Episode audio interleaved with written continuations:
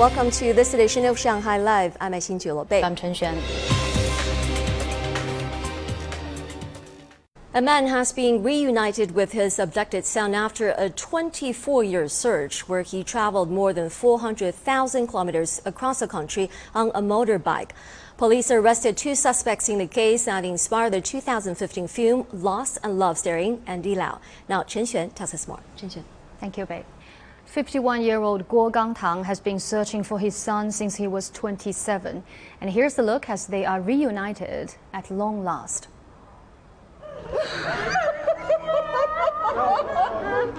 In 1997, Guo's then two-year-old son Guo Xinzhen was abducted by a woman in Liaocheng, Shandong province. Since then, the father has ridden a motorbike across the country with a flag showing his son's photo and physical traits seeking clues to his son's whereabouts. As his research continued, he learned about other lost children and informed police officers. They said this information helped them identify more than 100 missing children who had been separated from their family for years. Lost and Love, starring Andy Lau, who played Guo, recorded a message for the family. I'd like to say to Mr. Guo that I admire your persistence. I'd like to pay tribute to the decades long work from the police I'd like to call on everyone to support anti child trafficking efforts, and I hope more broken families will be reunited. Police in Liaocheng opened a case file days after Guo Xinzhen went missing, and his parents' DNA was entered in the National Child Abduction Trafficking system. And in January, the Public Security Bureau launched its reunion campaign against child trafficking, sparking officers to re examine older cases. Officers made a breakthrough in June when they believed they had found Guo Xinzhen. A DNA test confirmed his identity, and they also identified and located two suspects 56 year old Mr. Hu from Henan province, who is in jail in Shanxi for another case, and his then girlfriend, Ms. Tang, who is from Shandong and now 45 years old. Hu and Tang were dating in September 1997. They decided to abduct a child while they were traveling in Shandong. On September 21, 1997, Tang went out and abducted Guo Xinzhen, who was playing near his home. She took him to Hu, who was waiting at an intercity bus station. They then took a bus to Henan and sold Guo. The case is still being investigated. Since the Public Security Bureau launched the reunion, more than 2,600 missing children were identified. 147 old cases were cracked, 372 suspects were taken into custody, and more than 1,200 families were reunited. The Public Security Bureau said more than 3,000 free blood sample sites have been established across the country. Close to 10,000 people have given samples. The Bureau added that this has thus far led to 306 families being reunited. Under the country's criminal law, individuals who abduct and traffic a child or a woman face a prison term of 5 to 10 years and a fine. Longer prison terms apply when an individual traffics more than three children, has an abduction ring, and cases involved coercion and violence. Individuals found guilty of buying a trafficked person can be sentenced to a maximum of three years in jail. Hundreds of fans waved glow sticks and yelled the name of the girl on stage, virtual singer Luo Tianyi at a concert celebrating her ninth birthday at Mercedes-Benz Arena in Pudong yesterday. Virtual idols like Luo have a growing and surprisingly loyal fan base. Sun Siqi has more.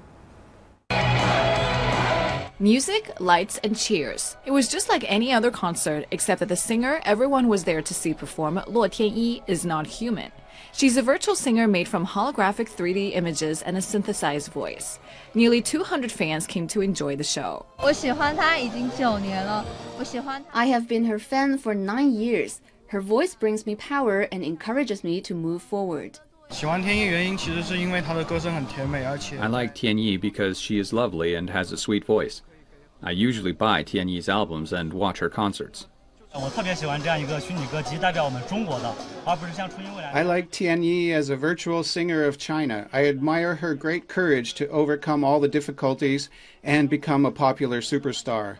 I was touched to see so many fans celebrating her birthday today. Another 5 million fans also watched a live stream of the concert.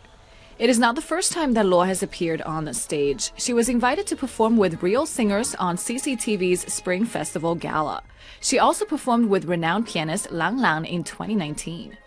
Luo was created in 2012 as a 15 year old entertainer and singer by Japanese company Bplats in collaboration with Shanghai Henian Information Technology Company and has gone on to become one of China's most popular virtual idols with around 5 million followers on her Weibo account.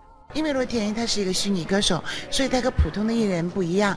那么它里面有一个非常。Virtual singer 洛天依 is different from other ordinary stars. The songs she sang were all composed by users. This made her attractive to tens of millions of fans. In the future, we will introduce more ways for fans to communicate with each other and compose better works for her.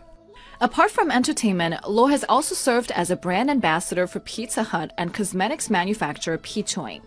Other female virtual idols include Bilibili creation Yousa and Tencent's Xing Tong, and Shanghai Media Group's virtual animated host Shen Xiaoya made her debut last November, the first virtual host used in live stream news coverage on the Chinese mainland.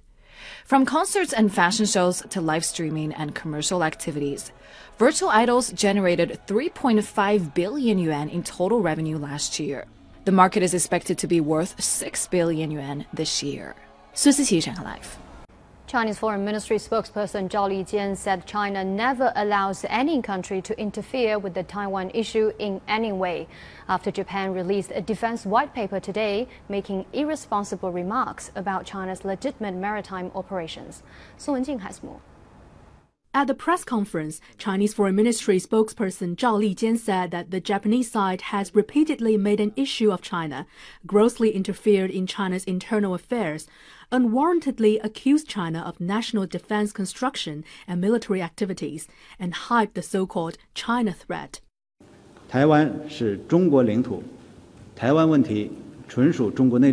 Taiwan is part of China's territory, and the Taiwan issue is purely an internal affair of China. We will never allow any country to interfere with the Taiwan issue in any way. The Diaoyu Islands and its affiliated islands are an inalienable part of China's territory. China's patrol and law enforcement activities in the waters of the Diaoyu Islands are the exercise of its inherent rights and are legitimate and legal. Could Japan first solve its own problem of discharging nuclear wastewater into the ocean? 自由排放的问题呢？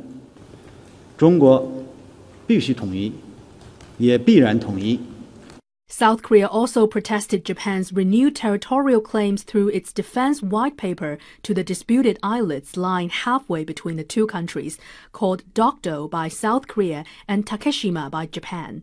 The South Korean Foreign Ministry noted that Dokdo is clearly an integral part of the South Korean territory in terms of history, geography, and international law, calling for Japan to immediately retract its claim to the islets. Sun Jing, Shanghai.